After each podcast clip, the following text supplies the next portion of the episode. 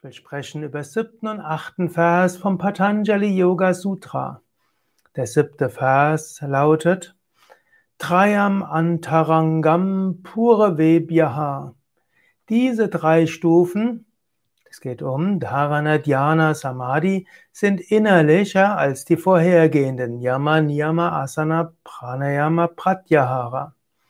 Und im achten Vers heißt es dann Tadabi Bahirangam Nirbijasya. Aber sogar diese sind äußerlicher als Nirbija, also der samenlose Zustand, der höchste Zustand von Samadhi. Ja, das ist auch etwas, was wir uns immer wieder bewusst machen können. Im Yoga gehen wir vom Groben zum Feinen. Und wir dürfen uns nicht beim Groben aufhalten. Es ist wichtig, die äußeren Dinge zu beachten. Aber letztlich geht es um die Erleuchtung und die Gottverwirklichung. Wir fangen an mit hm, Yamas. Eigentlich fangen die meisten Menschen an eher mit Asana, das heißt Stellungen. Und selbst wenn man meditiert, man setzt sich erstmal hin und versucht sich entspannt zu halten.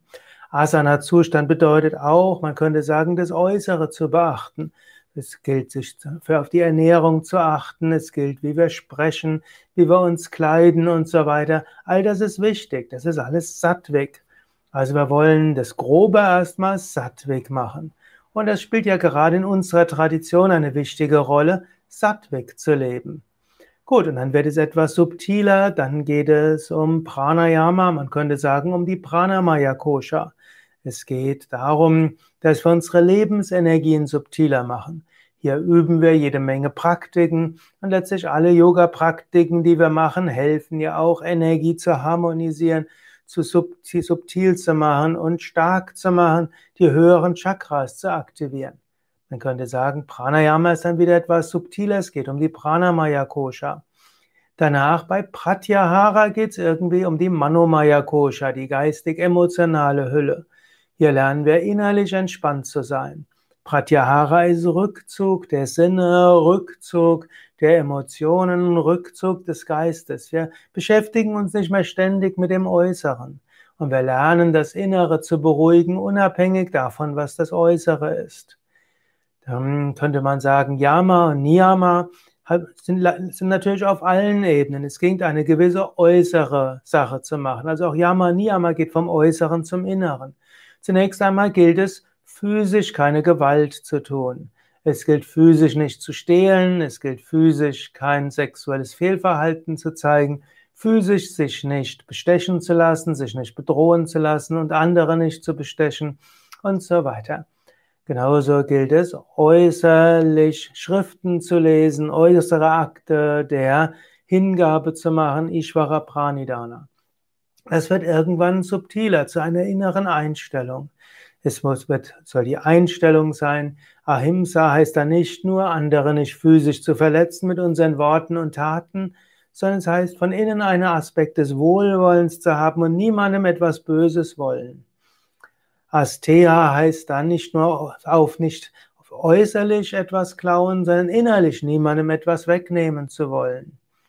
Und, äh, oder auch Tapas heißt dann nicht nur äußere Handlungen der Askese und die Disziplin und die Praktiken diszipliniert zu machen, sondern es heißt auch, seine innere Einstellung zu haben, dass ich ja, nichts Äußeres brauche, um glücklich zu sein. Eben auch Santosha mit integriert.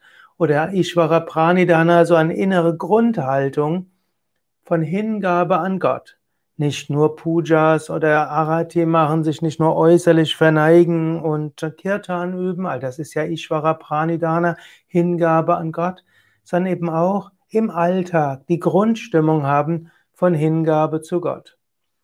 In diesem Sinne sind dann noch Meditation, Dharana, Dhyana, Samadhi in diesen drei Stufen, Konzentration, Meditation oder Konzentration, Absorption, Verschmelzung sind ja alles drei Aspekte der Meditation. Diese sind dann subtiler als alles andere. Also nicht, man kann sagen, die ersten fünf Stufen haben auch äußere und innere Stufen. Deshalb geht es immer vom Groben zu Feinen, was auch immer du machst.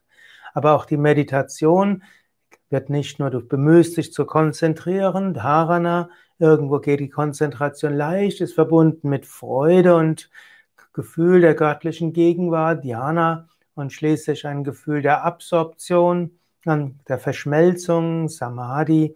Aber selbst dieses Samadhi, wo du mit etwas verschmilzt, ist immer noch etwas äußerer als der samenlose Zustand, wo nicht mehr du mit irgendwas verschmilzt, sondern nur samenloser Zustand, reines Sein, Wissen und Glückseligkeit. Und so am heutigen Tag kannst du das besonders zum Thema machen. Zum einen beachte natürlich die yogische Ethik äußerlich, physisch.